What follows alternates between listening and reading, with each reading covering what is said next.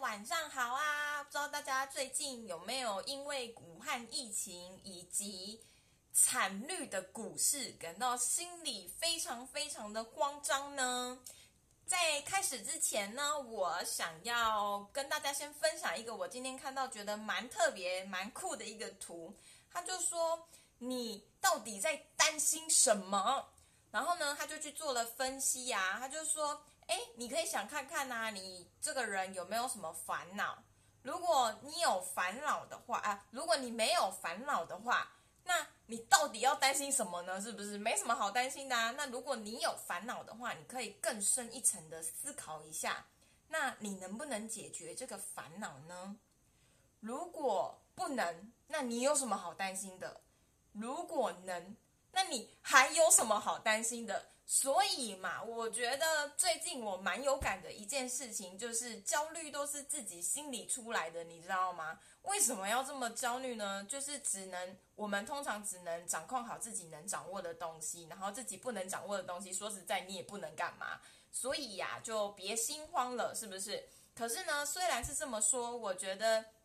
有另外一个比较重要的事情是，我们要透过自己的脑子去做一下分心，不要跟着大家就是一起心慌慌。然后呢，我就是针对投资这件事情，我也有做最最近在做一些思考。然后呢，我就算是领悟到了三件事情。我觉得在投资的时候，你看看最近这样子的武汉疫情，其实我也是有点担心，就是我们公司会不会像二零零八年的时候分不出股，呃，分不出钱，或者是开始放无薪假？因为我们现在呃世界各地的客户，其实因为我自己是业务，所以我感觉得到他们其实都已经，尤其是南美，我跟你说，他们直接锁国就锁国，诶，然后呢？我们可能会在家上班嘛，他们根本不会，他们就是直接放假去。所以，如果大家都不开始工作之后啊，那个整个基本上就只会有民生物资，它是需要必备有办法赚钱的。那其他的产业该怎么办？然后我就觉得有点小紧张，然后很怕害怕我们公司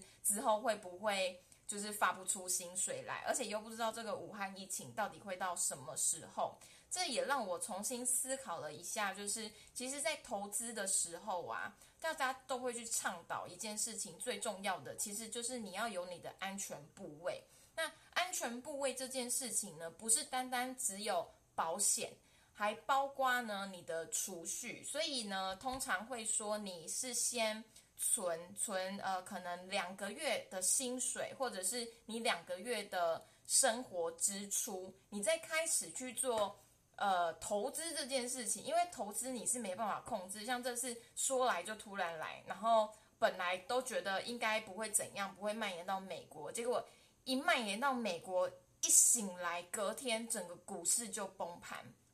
所以安全部位是非常重要的。那我刚开始呃出社会的时候没有那么多钱，我就又一直很想要投资，我那时候就想说，那我就听别人的建议，然后就是存了。两个月的生活开支，然后那时候我就想说，嗯，那这样我应该就可以去投资了。可是经过这次武汉的疫情啊，我发现呢，当事情真的来的时候，你焦虑的时候，你真的觉得两个月的呃基本储蓄率对你来说是真的够的吗？可以帮助你顺利的度过这件事情吗？我发现根本没办法哎，就是因为像这个武汉疫情，你根本不知道它到什么时候。然后我就开始重新调整了我自己的安全部位。我觉得最少真的要准备半年的生活开支，帮助自己去以防，如果哪一天股市崩盘了，或者是整个经济。有状况了，然后你要确保在这段时间你是有办法吃饭的，有办法去跟人家抢民生物资的。好，这是我最近学到的第一件事情，就是你安全部位也要先足够，然后最好是准备六个月。第二件事情呢，就是其实这个就要讲到我最刚开始学习投资理财的时候啊，那时候就是因为不知道到底该怎么做。然后我相信大家，尤其是学生，呃，长辈最容易给你的建议就是你不知道要干嘛，那你就先存第一桶金，第一桶金是多少钱呢？可能可以更改，就是看你的状况嘛。然后呃，大部分人家都会说一百万。我发现这个东西实在是不知道在干嘛哎。我在刚出社会，然后呃工作比较稳定的时候，我就告诉自己说，好，我也要开始投资理财。然后呢，我就给自己设定一个目标，帮助自己更加的有动力。我就告诉自己说，好，那我就想办法去做目标的小项目分解，然后呢，先存第一个一百万，超级困难，尤其是你薪水没有增加，然后你的开支还是有一定的时候。一百万真的很难存呢，不是科技也好难哦。然后我就开始再重新思考一百万这件事，然后我就发现呢，就算我今天真的存了一百万，我要做什么？我可以干嘛？那假如说好，我今天想要买房，然后存了这一百万，其实现在买不到房了。我是说假设，就是你存了这一百万，然后你去买房了，或者是一次性消费把它。一笔出出去了，当然当下可能会是开心的，可是呢，花出去之后呢，你是不是又要再重新的存这一百万？所以我开始发现，存一百万这个目标真的是很无感。然后当然也是因为觉得存起来有点困难，我后来才开始真正的发现，说最重要的是什么事情，就是。其实你要打造的是一个现金流，我觉得这也是为什么后来大家对于领息这件事情会特别的有概念跟想法，就是说，因为你现金流才能够确保你在无时无刻的状态下都可以有持续维持你的基本开支。可是呢，如果你单单只是存一笔钱，为了做特定的事情的话，那你存了花了之后就没了呀。所以其实从那时候开始，我就呃一直在研究如何帮自己透过投资创造现金流。可是呢，帮助自己透过投资创造现金流这件事情呢，是很笃定的。之后我发现我遇到了另外一个问题是，通常呢，呃，一般市场啊。可以预期的稳定的成长价值是五趴，年利率五趴。那你如果要创造到自己能够，嗯，就是例如说一个月一万或两万，你的那个本金要很大哎，这就又回归到就是你要存一百万这件事情。所以呢，自从知道了现金流非常的重要。然后我把我自己的目标做了转换之后呢，我开始在思考另外一件事情，就是我怎么帮自己在短时间之内创造更高的现金流。而这件事情呢，就牵扯到另外一个可以让你更安心的事，因为如果你是透过投资或理财去创造一个现金流的话，其实你能够控制的东西还是很少，因为它还是会牵扯到整体环境的呃。大大环境的状况，如果你大环环境的状况不好，基本上是股债都跌。像我现在胖帮自己创造现金流的方式是透过债券，债券也是跌超惨的啊。只是我心不会很慌，是因为我本来就打算是要去做长期的投资，所以我到现在我还是一直持续的扣款，然后大概看一下到底付几趴，现在已经付到几趴，三十趴吧。可是我就不太特别去理它，因为毕竟我还是可以持续的有现金流进来。可是呢，另外一件事情就是说，你到底要怎样帮助自己更安心，以及帮助自己创造更大的现金流？我发现赚钱能力才是最最最最主要的事情。所以我大概在出社会的前两至三年，我花了非常多的心力在学习投资理财之后呢，我现在。就专注在思考自己如何去赚钱上面。那赚钱能力这件事情会很重要。我觉得还有一个原因就是，其实我们常常以为我们在培养赚钱能力的时候，是为了要赚更多的钱。可是我发现，赚更多的钱固然重要，可是背后有更重要的一件事情，就是你的钱怎么来。当你培养赚钱能力，而不是。去像买乐透，买乐透也是一个赚钱的方法嘛，对不对？可是根据统计来说，大大概，假如说你今天赚了一百万美金，透过乐透这种就是呃一次性的呃收入好了，或者是意外飞来的横财，大概有九十九趴以上的人，三年之后一定会把他的钱全部。输就是花光，或者是因为管理不当而导致破产，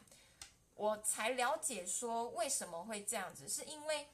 你其实连管理钱财都不会的时候，你就会变成穷人。你变成穷人不是因为你没有一个富爸爸，或者是你没有好的环境，而是你本身脑子中的金钱难度就是有非常非常大的问题耶。所以这也是为什么赚钱能力。非常非常的重要，这比你短期之内到底能够赚多少钱是更重要。这个运用在投资上其实也是这样子，有的人可能透过操盘，然后一时之间赚到了好那个一大笔的钱，十万二十万，可是他有办法持续吗？因为我们赚钱其实是为了要维持我们的生活嘛。那如果你不是透过你赚钱能力，然后去学习来的话，那其实你还是没办法成为一个有，我们还是没办法成为一个有钱人。